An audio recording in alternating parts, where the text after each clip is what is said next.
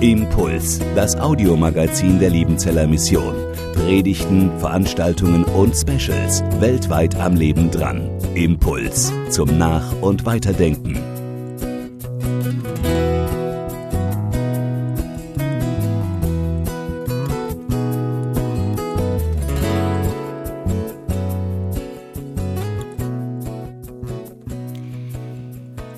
Wer hat sich schon mal die Frage gestellt, warum bete ich eigentlich? Und warum treffen wir uns heute zu einem Gebetsgottesdienst? Warum treffen wir uns in der Gemeinde, hier auf dem Missionsberg, immer wieder regelmäßig zu irgendwelchen Gebetsversammlungen? Gott weiß doch alles. Muss ich ihm immer wieder erzählen, was er sowieso schon kennt? Und er weiß es besser als ich. Er kennt doch die ganze Komplexität, die ganze Tiefe meines Anliegens. Einmal mit dem Finger schnipsen und alles wäre geregelt. Warum muss ich Gott noch erklären, wo das Problem liegt? Und ändert Gebet überhaupt irgendetwas an irgendeiner Situation? Oder ist Gebet vielleicht nur mehr oder weniger eine langweilige Angelegenheit, die man halt so als Christ hinter sich bringt? Wir machen miteinander jetzt mal einen Sprung, zwei, circa 2600 Jahre zurück und zwar nach Babylon ins Land der Chaldäer. Dort lebte zu dieser Zeit der Jude Hesekiel, der Prophet für das Volk Gottes, der nach dem Einmarsch der Babylonier ins Land Juda mit den ersten circa 10.000 Juden ins Exil eben nach Babylon verschleppt wurde. In dieser Zeit des Exils musste Hesekiel den Juden immer weitere Gerichte und Strafen Gottes ankündigen.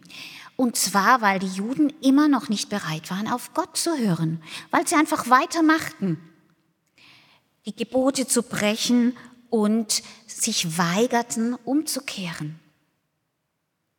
Hesekiel prophezeite nun zum Beispiel, dass die Hauptstadt Jerusalem mitsamt dem heiligen Tempel auch noch zerstört werden würde.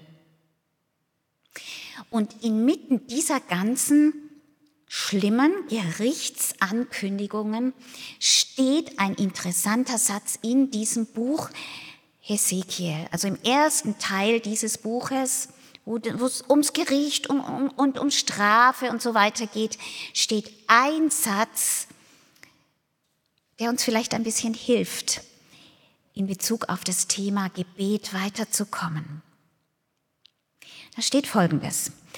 Ich suchte unter ihnen, also unter dem jüdischen Volk, ob jemand eine Mauer ziehen und in die Bresche vor mir treten würde. Für das Land, damit ich's nicht vernichten müsste. Aber, und jetzt kommt das Tragische, aber ich fand keinen. Darum schüttete ich meinen Zorn über sie aus und mit dem Feuer meines Grimmes machte ich ihnen ein Ende und ließ so ihr Tun auf ihren Kopf kommen, spricht Gott der Herr. Es beginnt, Gott sucht. Gott ist auf der Suche unter seinem Volk. Was sucht er denn? Wen sucht er denn? Gott sucht nach einem, ich glaube, man kann hier direkt rauslesen, einem Menschen, jedenfalls sind es nicht viele Menschen, die er, die er braucht, nach denen er Ausschau hält.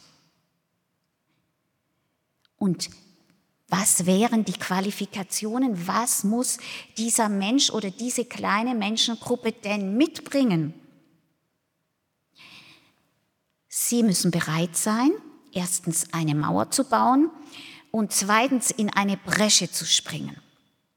So steht's hier. Mauern bauen kennen wir von diesen alten mittelalterlichen Stadtmauern um eine Stadt herum. Schutzmauer bedeutet Schutz. Also es geht hier um Menschen, die so etwas wie eine Schutzmauer aufbauen sollen. In die Bresche springen, kennen wir wahrscheinlich nicht mehr so. Ich musste googeln, um nachzuschauen, was das jetzt wirklich ursprünglich bedeutet. Bresche ist der Ausdruck für ein Loch in einer Mauer. Wenn die Kanonenkugeln dagegen donnern, gibt es irgendwann ein Loch. Und wenn ein Loch in einer Stadtmauer ist, dann ist höchste Gefahr angesagt. Dann muss einer von dieser Stadt, die innerhalb dieser Stadt wohnen, einer, ein Verteidigungssoldat, muss dann so mutig sein und in die Bresche springen, das heißt in dieses Loch stehen, damit von außen die Angreifer eben möglichst nicht durch dieses, diesen Riss, dieses Loch eindringen können und die Stadt einnehmen können. Gott sucht also nach einem Mann, der eine Schutzmauer aufbaut und der da einspringen kann, wo schon Löcher in der Mauer sind. Im geistlichen Sinn tun wir genau das, wenn wir beten. Wenn wir für Menschen beten, bauen wir einen Schutz um diese Menschen auf. Und wir stellen uns für sie in die Bresche, dass der Feind nicht durch irgendwelche Löcher hereinkommen kann, um seinen Zerstörungsplan auszuführen. Ich bin ganz fest überzeugt, diese Welt würde ganz anders aussehen ohne Gebet. Deutschland wäre in einer völlig anderen, desolaten Situation, wenn Menschen nicht zu Gott rufen würden für unser Land. Einer, von dem wir das besonders gut lernen können, der in die Bresche sprang, das war der Mose. Wahrscheinlich kennen wir alle diese Geschichte. Auszug aus Ägypten, wunderbare Befreiung mit vielen Zeichen und übernatürlichen Aktionen. Und äh, dann wird es dann wird's schwierig in der Wüste. Mose ist oben auf dem Berg Horeb, kommt nicht zurück, hat seine private Session mit Gott und unten im Tal wird das Volk unruhig. Sie, also ganz kurz gefasst, sie gießen sich ein goldenes Kalb, einen Götzen, einen Ersatzgott, beten ihn an und äh, erklären, dieses goldene Kalb ist ab jetzt unser Gott. Was für eine Verschmähung des lebendigen Gottes. Gott reagiert. Er sagt zu Mose, geh runter vom Berg, lass mich nun, ich will dieses Volk vernichten und stattdessen deine Nachkommenschaft zu einem großen Volk machen. Interessant war es, in meiner Übersetzung hieß es, lass mich nun. Das heißt, irgendwie so wie, geh mir hier aus dem Weg, Mose. Du stehst mir hier dumm im Weg rum, geh weg. Aber Mose bleibt stehen, der geht nicht weg. Das ist die Bresche, in der er steht. Der sagt, nee, nee, mach hier keinen Platz. Ich bleib stehen. Ich bete für mein Volk. Ich nehme diesen Stand ein. Ich kämpfe darum, dass die, die gerechte Strafe hier nicht eintreffen muss.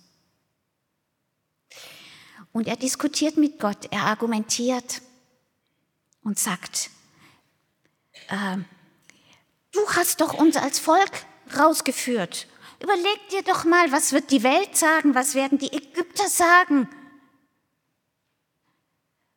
Wie wirst du dastehen? Und äh, wende dich ab von deinem Zorn. Und das Ergebnis heißt, da reute den Herrn das Unheil.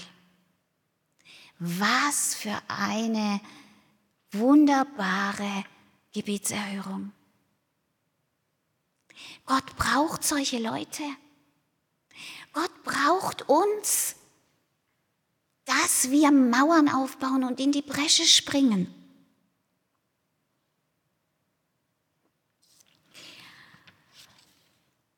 Vielleicht beten manche schon jahrelang für eine Person, für eine Situation und es ändert sich anscheinend nichts.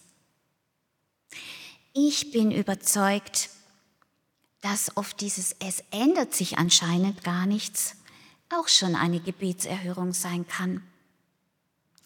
Wer weiß denn, wie viele schlimme Dinge dadurch aufgehalten wurden? Wer weiß, wer oder was sonst über die zerstörte Mauer oder durch die Bresche, durch dieses Loch schon gekommen wäre? Gebete haben immer ihren Effekt.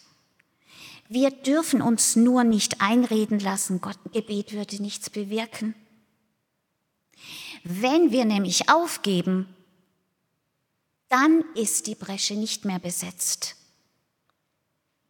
Dann ist ist und bleibt die Mauer zerstört. Ich glaube, wenn wir wirklich erkennen würden, welchen Unterschied Gebet ausmacht, würden wir vielleicht gar nicht mehr aufhören wollen zu beten. Und deshalb soll es heute eine Ermutigung sein, dran zu bleiben im Gebet, auch wenn sich scheinbar nichts verändert. Unsere Gebete bauen Schutzmauern um Menschen, um Situationen, um Institutionen, um unser Land und stopfen die Löcher, die der Feind äh, mit seinen Schüssen schon eingeschlagen hat. Und unsere Gebete schaffen Raum, dass Gottes Heils- und Rettungspläne sich auswirken können. Deshalb die Ermutigung. Wenn Gott hier durch unsere Reihen geht und sucht und sagt, wo finde ich jemand? Wo ist jemand, der in die Bresche tritt? Wo ist jemand, der eine Mauer baut mit mir? Dann möchte ich sein, jemand sein, der sagt, ja, hallo, ich, ich bin hier. Wir bauen zusammen die Mauer. Ich stell mich in die Bresche, weil ich weiß, dass letztlich du dann in der Bresche stehst. Bin ja dann nicht ich, der das Loch irgendwie zustopfen muss, sondern Jesus in mir. Ich möchte gern ein Herz haben, das Gebetslasten tragen und vor Gott bringen kann. Herr, nimm mich, füll mich so mit diesem Geist des Gebets und den Geist der Fürbitte und mach mich so brauchbar für dich. Amen.